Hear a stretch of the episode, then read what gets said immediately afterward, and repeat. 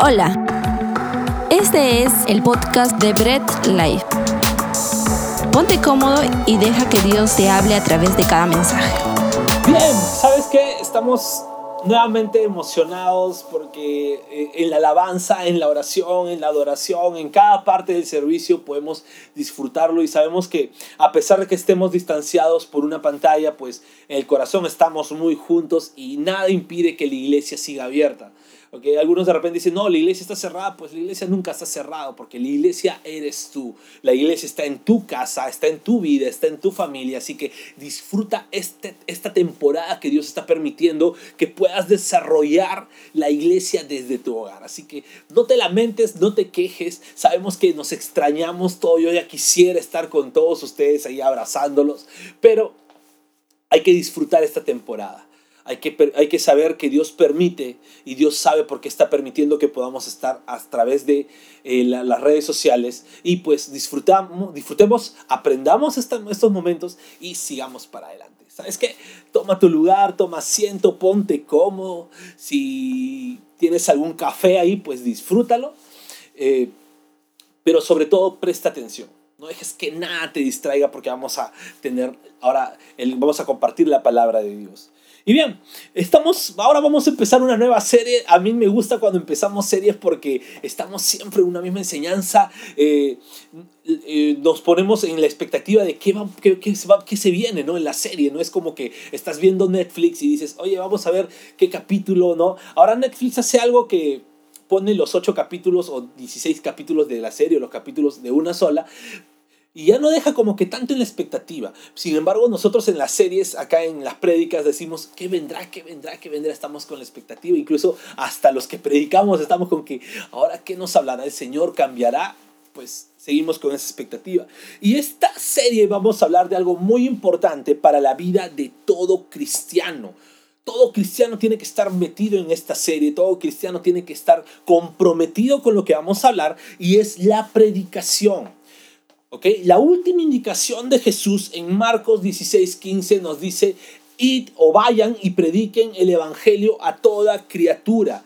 Y eso le está diciendo a todos los cristianos que estaban reunidos, a todos sus seguidores que estaban ahí, y decían, prediquen a toda criatura y ascendió al cielo. Entonces no es el deber del pastor, no es el deber del predicador, no es el deber del hermano líder, no, es el deber de cada cristiano predicar el Evangelio. ¿Ok? Ahora, la predicación es un arma, que luego pone así, es un arma que tiene dos reacciones en la vida de una persona. Va a tener siempre dos reacciones. Esta persona escucha una predicación y va a entender que necesita de Dios, va a entender que sin Dios no puede y se va a arrepentir y va a buscar más de Dios, o simplemente la rechaza. Así que ese es el efecto de la predicación. Vamos a entrar en esta serie de predicación. Ahora, tienes que estar muy atento a lo que viene todo, porque es importante para la vida de un cristiano. Como cristiano debemos buscar siempre la forma correcta de predicar. Y ahora, yo no estoy hablando de enseñar la palabra de Dios. Predicar y enseñar la palabra de Dios son muy relacionados, pero a la vez son dos cosas muy distintas. Tú puedes enseñar la palabra de Dios, es más, la puedes enseñar a una persona inconversa, sin embargo, la predicación tiene un sentido diferente. Sí, explicas la palabra, expones la palabra, pero su fin es muy diferente al enseñar. Así que hay que tener mucho cuidado en diferenciarlo, ¿no? Porque Jesús enseñaba la palabra de forma correcta. En la Biblia vamos a encontrar que Jesús es el que enseñaba la palabra de la forma más correcta. Había maestros de la ley, profesores entre comillas, pero ellos no enseñaban la, palabra de forma correcta. Jesús vino y enseñó la palabra de forma correcta. Entonces, vamos a buscar en la Biblia ¿Cuáles son, ¿Cuál es el principio de la predicación? ¿Cómo fue su origen? Esta predica de hoy es como la introducción de toda la serie. Es de dónde empezó la predicación bíblica, dónde empezó y cómo, ¿no? ¿Cuáles fueron eh, eh, las circunstancias, en qué momento y qué se dio en ese momento, de repente algunos elementos para la predicación. Y esto nos vamos a remontar al día del Pentecostés, donde los que estaban reunidos empezaron con una palabra muy famosa en la iglesia que es empezaron a profetizar. Y yo quisiera que nos vayamos a Hechos 2 del 1 al 13 y dice la palabra, cuando llegó el día del Pentecostés, estaban todos juntos en el mismo lugar. De repente vino del cielo un ruido como el de una violenta ráfaga de viento y llenó toda la casa donde estaban reunidos. Se les aparecieron entonces unas lenguas como de fuego que se repartieron y se posaron sobre cada uno de ellos, y todos fueron llenos del Espíritu Santo, y comenzaron a hablar en diferentes lenguas, según el Espíritu les concedía expresarse. Estaban de visita en Jerusalén judíos piadosos procedentes de todas las naciones de la tierra. Al oír aquel bullicio, se agolparon y quedaron todos pasmados porque cada uno los escuchaba hablar en su propio idioma. Desconcertados y maravillados decían, ¿no son galileos estos los que están hablando? ¿Cómo es que cada uno de nosotros los oye hablar en su lengua materna? partos, medos y elamitas, habitantes de Mesopotamia, de Judea y de Capadocia, del Ponto y de Asia, de Frigia y de Panfilia, de Egipto y de las regiones de Libia cercanas a Sirene, visitantes llegados de Roma, judíos y prosélitos, cretenses y árabes, todos por igual, los oímos proclamar en nuestra propia lengua las maravillas de Dios. Desconcertados y perplejos se preguntaban, ¿qué quiere decir esto? Otros se burlaban y decían, lo que pasa es que están borrachos. Oramos. Padre amado, gracias por tu palabra. Ayúdanos a entender, Señor, eh, las maravillas tuyas Dios, danos humildad para poder aprender de ti y ese corazón dispuesto a de repente quitar ideas que antes teníamos y aprender más de tu palabra. Señor, me pongo a tu disposición y que sea tu Espíritu Santo guiando este momento. Amén y amén. Bien, vamos a hablar un poco del contexto. Quiero primero decir que me estoy metiendo de repente en un tema que, que a lo mejor eh, algunos piensan diferente. Eh, vamos a hablar de repente algunas cosas, pero vamos a hablar de acuerdo a lo que dice la palabra, así que presta atención antes que me lances piedras, antes que comentes algo, eh, pues presta mucha atención, ¿ok? A lo, que, a lo que la palabra de Dios dice y sobre todo que sea Dios guiándonos, ¿ok? Siempre me gusta, no sé por qué Dios me lleva a meterme en algunos temas un poco polémicos, pero vamos a darle con todo. Eh, habían pasado 40 días desde que ascendió Jesús, ¿ok? Vamos a hablar un poco del contexto, ¿no? Era el día del Pentecostés. Ahora, quiero, este es el primer punto que quiero aclarar. El día del Pentecostés no es el día en que descendió el Espíritu Santo, ¿ok? O al menos ese fue un evento post, un evento después, o sea, porque ya se celebraba un día de Pentecostés, ya era una festividad judía. ¿Ok? Ya era una festividad judía donde anualmente se celebraba la aparición de Dios en el monte Sinaí y la entrega de los mandamientos. Esa era la celebración del Pentecostés. Cada judío lo celebraba y hasta ahora lo celebran, ¿ok? Eh, no es de repente que el día del Pentecostés empieza a celebrarse a partir de todos los judíos o del, del recibimiento del Espíritu Santo el aposento alto, no, ya era una festividad que se celebraba, ¿ok? Ahora, en esta celebración, los discípulos y muchos hermanos que estaban se reunieron en el aposento alto y ellos ni siquiera sabían lo que estaba por suceder. Ellos estaban simplemente orando. Ellos estaban ahí reunidos orando porque ya estaban, ya estaban expectantes a las promesas del Señor. Jesús cuando ascendió les dio la promesa, ya va a venir, esperen, va a pasar unos días, esperen. Y ellos estaban constantemente en oración, buscando esa expectativa, ¿qué va a pasar? ¿Qué es lo que va a suceder? Y ellos ni siquiera se imaginaban, ¿no? ellos simplemente estaban en la celebración como judíos que eran del día del Pentecostés, en el aposento alto. Y fue ahí donde el Espíritu Santo, como promesa, descendió. Así como lo vemos en los versículos 1 y 2, como ráfaga de viento, un estruendo, fue un evento completamente único, ¿ok? Y ahora, si vemos, eh, vemos ese paralelismo, ¿no? Ellos, los judíos por lo general, celebraban que Dios descendió al monte Sinaí apareció en los diez mandamientos, escucharon la voz de Dios. Y es un paralelismo y un cumplimiento en, la, en cuando el Espíritu Santo desciende y se queda como consolador en el mundo, eh, habita en nuestros corazones, ¿no? Es como que un paralelismo, un cumplimiento perfecto de lo que antes era el antiguo pacto.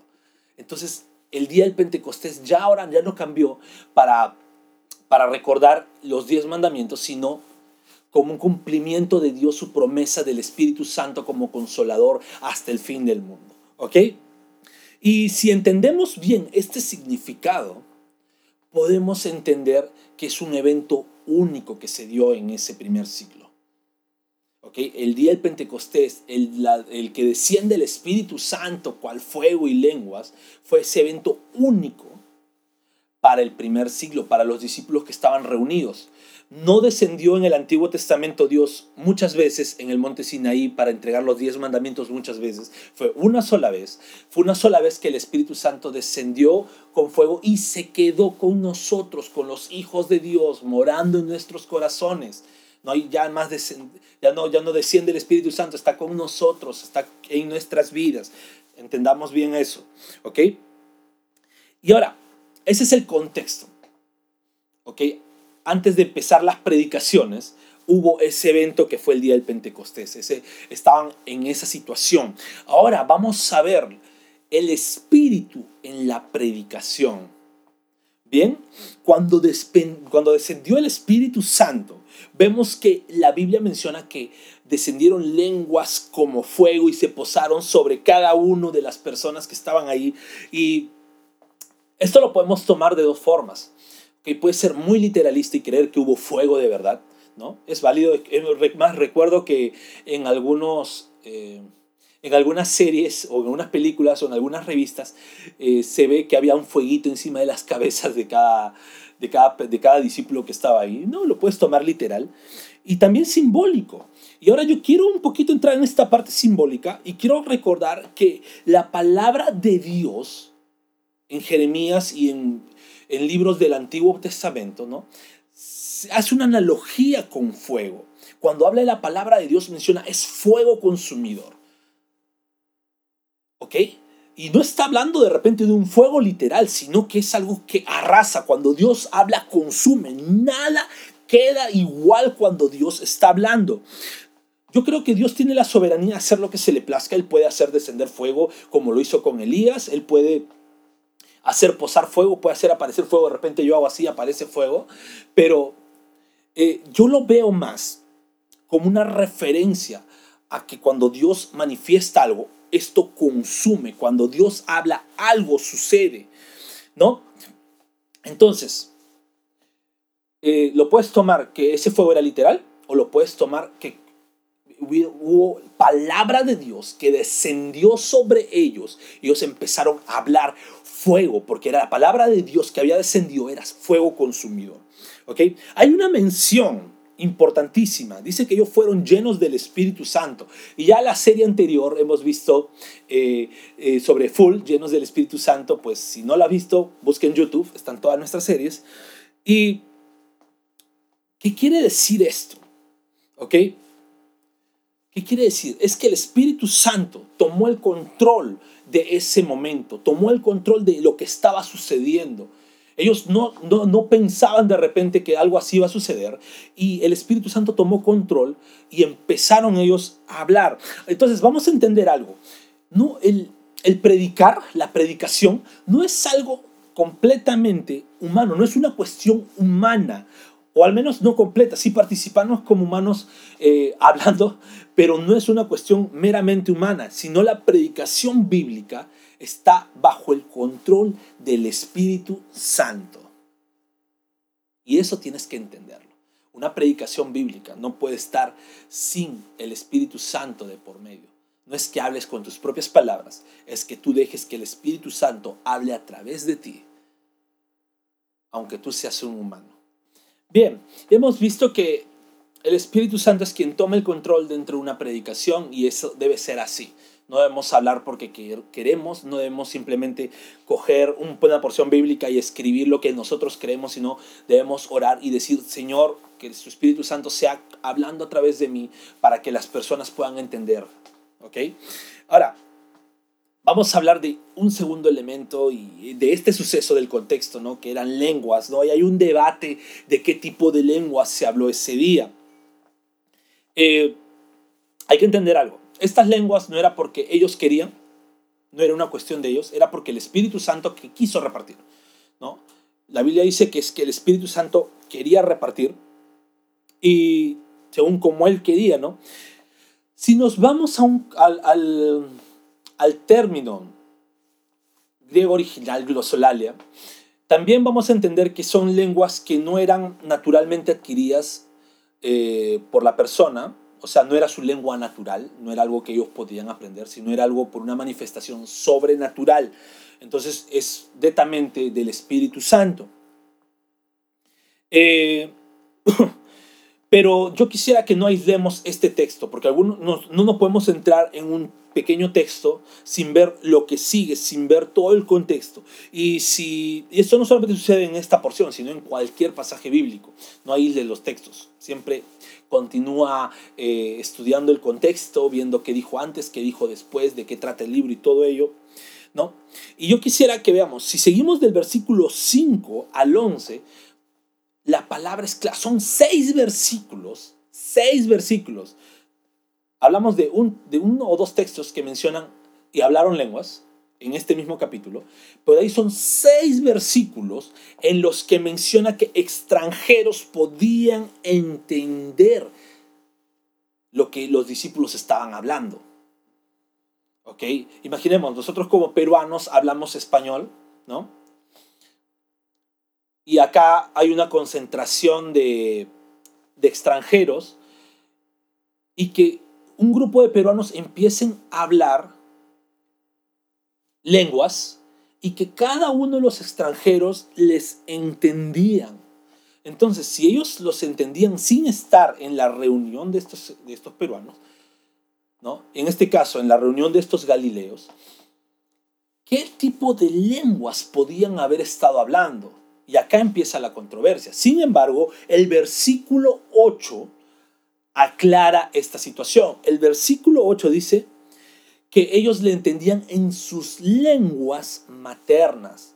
Entonces, estas lenguas que el Espíritu Santo había repartido, tiene que ver mucho con la definición de lengua que utilizamos ahora actualmente también, eh, que son idiomas. Estas personas empezaron a hablar por criterio del Espíritu Santo, por poderío del Espíritu Santo, por soberanía de Dios, empezaron a hablar diferentes idiomas que antes no hablaban y que ahora sí estaban hablando y todos los extranjeros que estaban alrededor escucharon y entendían. Y eso se maravillaron, quedaron desconcertados porque decían, ellos son solamente judíos, son galileos, ¿no?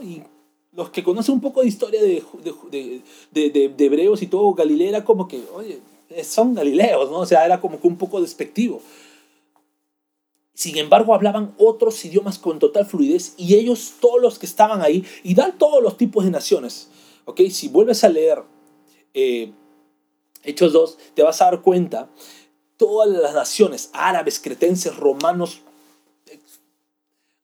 palabras que no entiendo incluso, pero eran muchas naciones que entendían cada uno en su idioma original. ¿Ok? Esto es muy importante entender, ¿no? Ahora, yo estoy hablando de este texto, ¿ok? Si me vas a tirar piedras, espérate hasta el último. Estoy hablando de este texto. En esta manifestación, ellos empezaron a hablar idiomas diferentes, idiomas extranjeros, idiomas del Espíritu Santo. Ahora, todo tiene un porqué. Dios no hace nada sin sentido, Dios todo lo tiene con un propósito. ¿Y cuál era el propósito? Y el propósito tiene que ver que el Espíritu Santo les hizo hablar diferentes idiomas. ¿Para qué? Para proclamar algo. ¿Y qué era lo que estaban proclamando? La Biblia misma lo dice, en ese mismo momento lo dice, ellos proclamaban las maravillas de Dios. Estos hombres que estaban hablando en diferentes idiomas no hablaban cualquier cosa, no estaban hablando algo sin sentido, no estaban hablando algo disparatado, no estaban hablando algo incluso voy a decirlo así, aunque me tiren piedras, no estaba hablando algo para una persona diciéndole que va a ser un campeón o que va a ser eh, el, el, hombre más millonario, no, estaban hablando las maravillas de Dios, estaban hablando en diferentes idiomas todo lo que Dios había hecho. Entonces, el Espíritu Santo hizo descender lenguas, hizo descender idiomas extranjeros a judíos que solamente hablaban eh, su hebreo, y para que todas las personas que estaban alrededor en la fiesta del Pentecostés, que era una fiesta donde venían extranjeros también, escucharan en su propio idioma las maravillas que Dios estaba haciendo. Es indispensable entender esto para entender de qué tiene que tratar una predicación bíblica. ¿Ok? Es indispensable que entender que el objetivo principal de una predicación bíblica es manifestar las maravillas de Dios. Ahora, hay algo muy interesante que luego, creo que en la, en la, en la prédica, en el siguiente mensaje de la siguiente semana vamos a entender, pero es el paralelismo que hay entre dos palabras. En predicación que es lo que, bueno, normalmente lo conocemos, y en profetizar. Y profetizar y predicar tiene mucho que ver. Tú profetizas palabra de Dios, dos palabras que tú quieras decir. Y predicar, tú predicas las maravillas de Dios que están manifestadas en su palabra. Es una sola, una sola cosa. Y ahora, estas maravillas causaron un gran asombro, porque ya algunos eran judíos, ¿no? De los que estaban ahí, de los que estaban alrededor, los que estaban fuera del aposento alto. Y esta manifestación única causó dos reacciones en los que estaban ahí. Estas dos reacciones que tuvieron los que estaban alrededor, los que no estaban en el aposento, sino los que estaban alrededor, es lo que causa cuando tú predicas la palabra de Dios, cuando tú profetizas palabra de Dios, o sea, cuando tú estás hablando palabra de Dios. Y siempre van a haber estas dos reacciones. La primera fue un asombro, una inquietud de las personas que estaban alrededor. ¿Por qué? Porque no entendían, querían conocer más. Oye, ¿por qué están hablando? ¿Qué es lo que está pasando? ¿Qué maravillas de Dios son esas? Todo eso pasó, era, una inquietud, una reacción, ¿no? De conocer más. Ahora, esa inquietud de conocer más, cuando tú predicas, si hay una inquietud de conocer más las cosas de Dios, siempre te va a llevar por el camino hacia la verdad. Y todos sabemos que ese camino y esa verdad nos lleva siempre en Jesús. Lo llevamos siempre en Jesús. Jesús es el camino, es la verdad. Entonces, cuando tú predicas y hay esa inquietud, esas personas tarde o temprano van a llevar y van a llegar a encontrarse con Jesús. Esa es la primera reacción que tuvieron las personas que estaban alrededor. Lastimosamente, también hay una segunda reacción que se tiene cuando alguien predica la palabra de Dios. Y es un rechazo a pesar de haber sido testigos de algo completamente extraordinario. Tú puedes predicar las maravillas de Dios y nos cansaríamos como humanos de, contar tantas maravillas porque son infinitas las maravillas de Dios. Y causa también un, esto causaría un rechazo. ¿Se imaginan haber escuchado hablar a alguien un idioma extranjero sin necesariamente conocerlo? Eso era algo completamente, y hasta ahora podría ser algo completamente único, algo completamente que nos dejaría atónitos, perplejos. Sin embargo, estas personas, a pesar de ver tanta grandeza, a pesar de haber escuchado ese estruendo y haber sido testigos de esa, de esa, de esa manifestación, simplemente dijeron, están borrachos, no les hagan caso.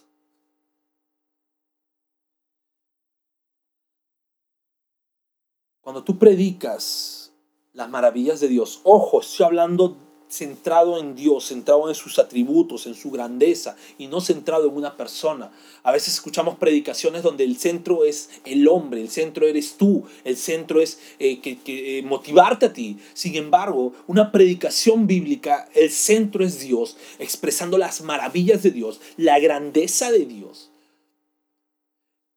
Cuando tú predicas las maravillas de Dios, causas estas dos reacciones o inquietud, curiosidad, que te lleva al camino, te lleva a la verdad, o un rechazo. Y es más, un rechazo con burla. Estos hombres empezaron a profetizar palabra de Dios. Profetizar es hablar las maravillas de Dios escritas en su palabra. Profetizar nunca en la Biblia fue jugar a ser un vidente, a ser un horóscopo. Eso lo tenían las demás culturas, eso lo tenían los demás pueblos, sino en la Biblia, en el pueblo de Dios, nunca ha sido jugar a ser vidente, sino era hablar palabra de parte de Dios. Ahora, tienes que entender algo. Nuestras palabras, como diría un dicho, es se las lleva el viento. Sin embargo, la palabra de Dios es fuego arrasador que no hay viento que lo detenga. Mira, como cristianos debemos empezar a tomar en serio lo que es una predicación. Debemos tomar en serio nuestra preparación para poder predicar. Debemos entender que es, al predicar no somos nosotros, es el Espíritu Santo guiándonos, tomando el control de la situación que no vamos a hablar lo que nosotros queremos, sino vamos a hablar de la manera que las demás personas van a entender. Y esto solamente lo puede ser el Espíritu Santo. No es que hables como tú quieras y que las demás personas se cierren. No, tienes que hablar. Eh, los discípulos no hablaron en su idioma, sino hablaron en diferentes idiomas por medio del Espíritu Santo para que los demás se entendieran. Así de la misma forma, nosotros debemos hablar de una forma que todas las personas puedan entender las cosas de Dios. No se trata de cuánta teología sepas, no se trata de cuánta Biblia sepas, sino se trata de cuán claro te dejes guiar por el Espíritu Santo para que las personas que te escuchen puedan entender las maravillas de Dios. Así que no es un plan de juego, no es un plan de, de jugar al predicador, sino es un plan de tomar en serio que dejes que el Espíritu Santo te guíe y puedas hacer entender a las personas las maravillas de Dios. Recuerda algo, recuerda que cuando tú predicas, vas a causar estos dos reacciones. Es por ello que no se trata de ti, se trata de, Dios, se trata del Espíritu Santo hablando a través de ti. Y tienes que hacerlo, sí o sí.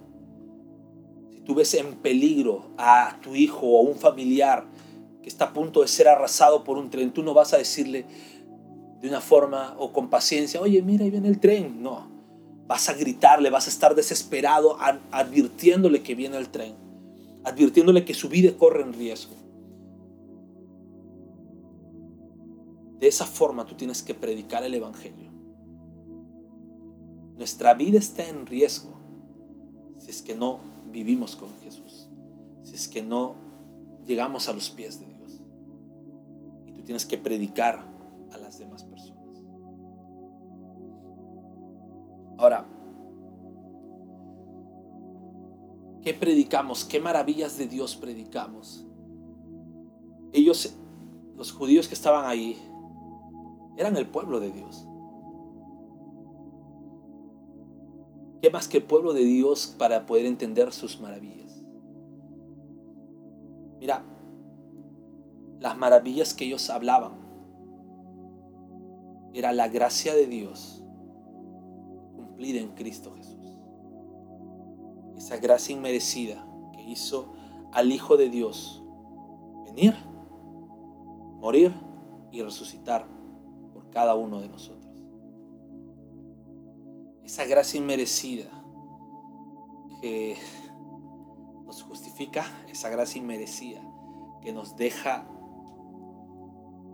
que hace que dejemos nuestra vida de pecado y nos lleve una vida de santidad, es parte de las maravillas de Dios.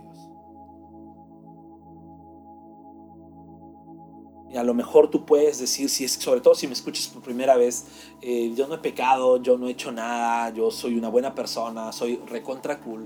Eh, a lo mejor tú puedas decir eso, pero sin embargo no podemos dejar de lado que nuestra naturaleza en sí es pecaminosa. Nuestra naturaleza siempre nos va a llevar a obrar mal. De repente no, puedes ponerte en comparación de alguien. Si nos ponemos en comparación de Hitler, así tú seas un asesino de una persona, un asesino común, en comparación de Hitler, que fue un salvaje, pues es una blanca paloma. No podemos ponernos en comparación.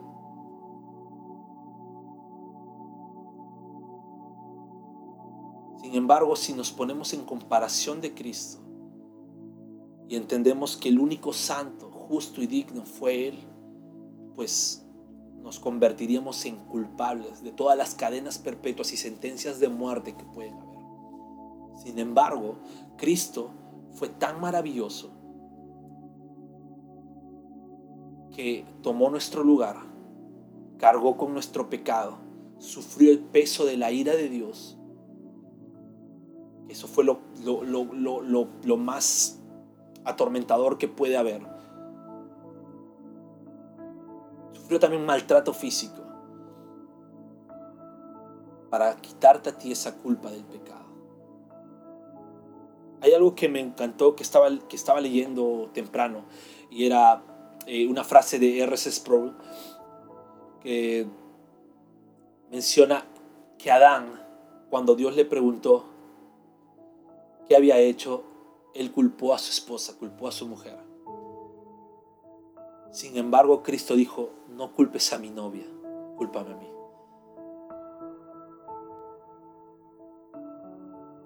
Y esto es maravilloso. La novia de Cristo es toda la iglesia. El amor que Cristo tiene por su esposa, por su iglesia es trascendental. Y ese amor lo manifestó en la cruz. Y ese amor es el quien da a todas las personas que se acercan a Él, que entienden el mensaje y que llegan a sus pies con un corazón arrepentido, dispuestos a confiar plenamente en Dios. Quisiera que puedas orar conmigo. Dios amado, gracias te damos por tu palabra, gracias te damos por hacernos entender de qué trata una predicación Señor, te pedimos porque en esta serie queremos que tú nos lleves eh, también a entender la responsabilidad que es predicar lo que pasaron personas que predicaron tu evangelio. Dios amado, ayúdanos a entender, porque queremos, Señor, siempre vivir en obediencia. Padre, también si hay personas que escuchan este mensaje por primera vez, entiendan que una predicación se trata de tus maravillas y entiendan, Dios, que esas maravillas es Cristo en la cruz, muriendo por nosotros. Dios amado, te pedimos que estas personas puedan entender este mensaje y puedan entender la necesidad de ti en sus vidas, la necesidad del perdón tuyo en sus vidas. Dios amado, la palabra es expuesta, la obra es tuya, Señor, tú seas calando corazones y haciéndoles entender que necesitan siempre de ti. Gracias papá por este momento. A ti sea siempre toda la gloria. Amén. Y Gracias por escuchar el mensaje de hoy y no olvides compartirlo. Síguenos en nuestras redes sociales, Instagram, arroba Facebook Bread Life.